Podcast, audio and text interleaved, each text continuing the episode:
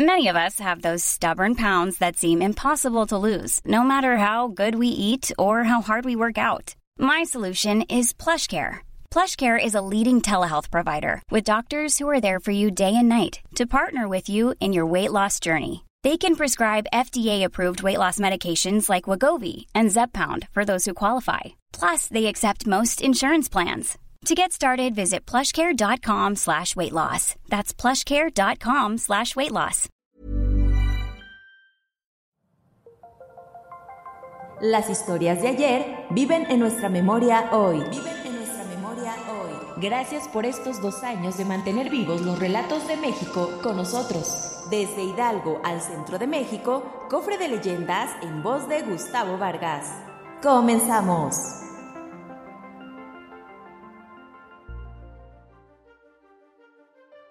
Casa Grande es conocida con ese nombre por haber sido edificada por la económicamente poderosa Compañía de Aventureros de las Minas. Su uso en Real del Monte fue muy similar al dado por largas épocas a las llamadas cajas reales de Pachuca.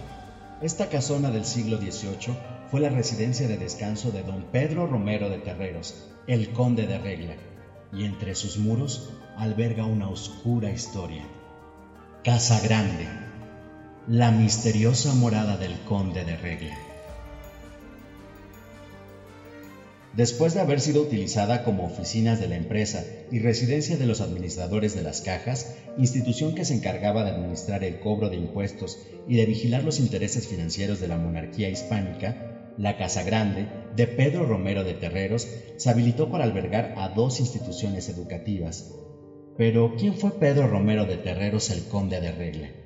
En el siglo XVIII, dos hombres fueron fundamentales para el desarrollo de la minería, el crecimiento y consolidación de Real del Monte en Hidalgo como uno de los centros mineros más importantes del México virreinal. Uno de estos fue Pedro Romero de Terreros, quien en 1743 estableció ante notario la creación de una compañía formada por él y José Alejandro Bustamante y Bustillo para construir el socavón de Morán en Real del Monte. La conclusión del socavón poco después de la muerte de Bustamante y Bustillo hizo posible la explotación de las minas generando tanta riqueza que para 1774 había obtenido una ganancia que convirtió a Pedro Romero de Terreros, el conde de Regla, en uno de los hombres más ricos del reino español. Esto le permitió adquirir tierras no solo en Hidalgo, Querétaro, Guanajuato, Michoacán, Jalisco, Colima y el Estado de México, sino que además pudo regalar al rey de España dos buques de guerra y otorgarle un préstamo. Pero cuenta la leyenda que en los días en los que el conde de Regla, es decir, don Pedro Romero de Terreros, sufrió de los descalabros que él mismo había ocasionado a través de sus lugartenientes a los mineros en 1766, adquirió una finca a la que desde entonces se le conoce como Casa Grande. Se trataba de una edificación muy menor comparada con todas sus riquezas y que solo empleaba como un sitio de paso entre sus haciendas y casonas del Real de Pachuca y la de beneficio de Santa María Regla, pero que tiempo después de adquirirla mandó rehacer en una finca no de mucho lujo, como lo fuera en su palacio de la Ciudad de México nombrada la Casa de Plata o como la Casa Colorada en la Asunción de Pachuca, pero que destacaba por estar inmersa en un paraje brumoso y boscoso. En Casa Grande vivió una dama muy bella, doña María Catarina Pérez Romero de Santa Teresa, una mujer de vestidura elegante con faldas y trajes llegados de la península ibérica, fabricados con damascos y brocados, a los que le gustaba de adornar también con broches de oro y pedrería.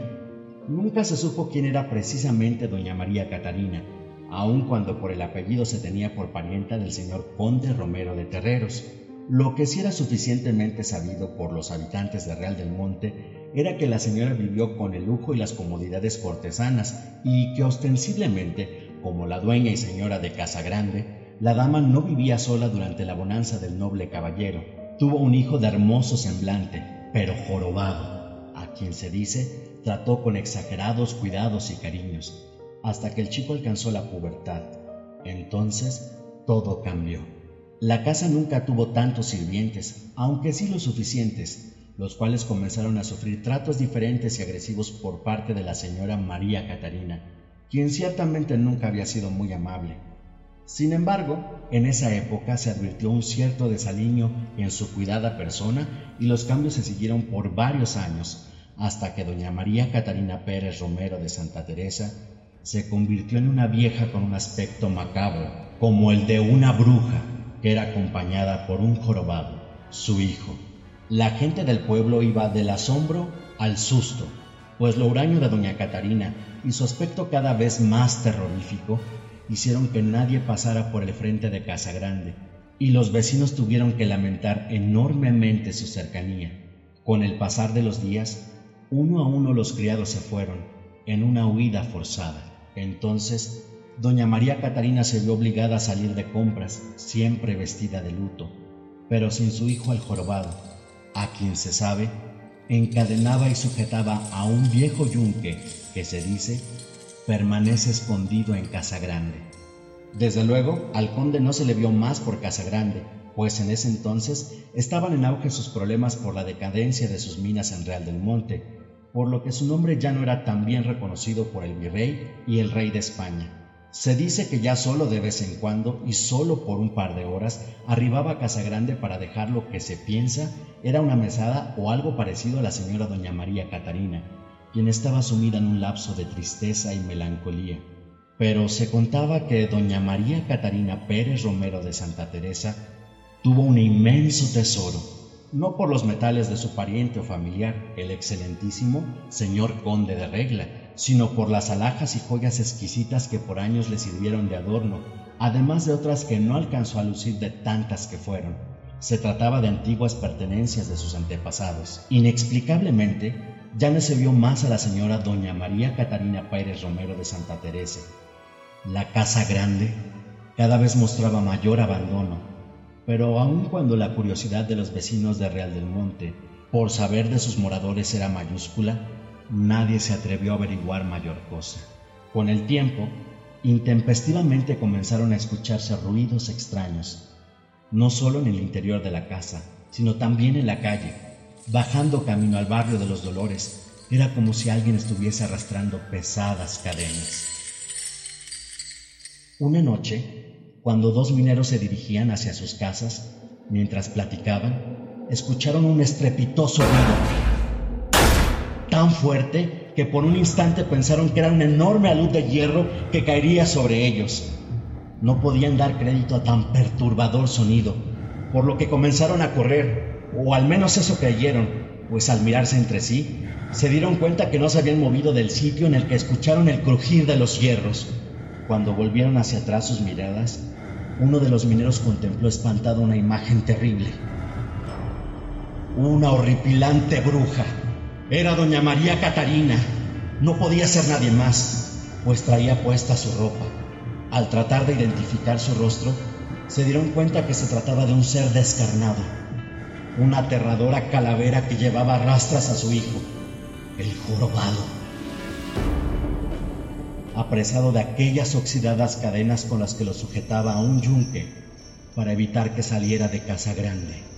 El paso de los espectros de doña María Catarina Pérez Romero de Santa Teresa y su hijo, el jorobado, ocasionó el desmayo de los mineros, quienes cuando volvieron en sí, salieron huyendo hacia sus casas, donde permanecieron hasta el otro día, cuando acudieron con las autoridades del pueblo para contar el terrorífico hecho. Fue así que el cura de Nuestra Señora de la Asunción de Real del Monte y el lugarteniente del alcalde mayor de Pachuca tomaron todo género de providencias para serenar las quejas de los moradores de Real del Monte.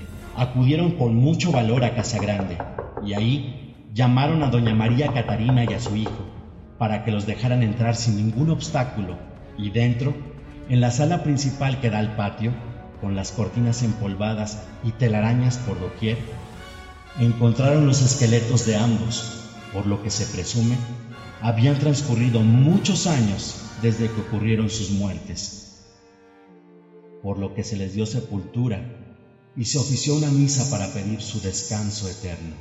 En 2011, la Universidad Autónoma del Estado de Hidalgo concluyó la restauración de Casa Grande, la cual es actualmente utilizada como un espacio para la difusión de la cultura. Pero, Cuenta la leyenda que, de vez en vez, a las afueras de Casa Grande, se escucha el macabro ruido de una serie de cadenas arrastradas por el piso. Y si miras muy bien, En la penumbra de la noche, puedes advertir las sombras de una mujer y un sujeto jorobado. Justo ahí, en Casa Grande, la misteriosa morada del conde de regla.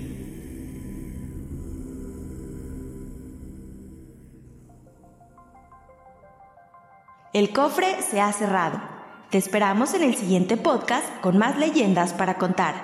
Escucha un episodio nuevo cada martes desde Spotify, Apple Podcast, Google Podcast, Acast, Deezer y Amazon Music. ¿Tienes alguna sugerencia de leyenda que deberíamos investigar? Te dejamos en la descripción de este episodio un link para que nos la cuentes o mándanos un email a podcast.com.mx. Esto fue una producción de El Sol de Zacatecas para Organización Editorial Mexicana.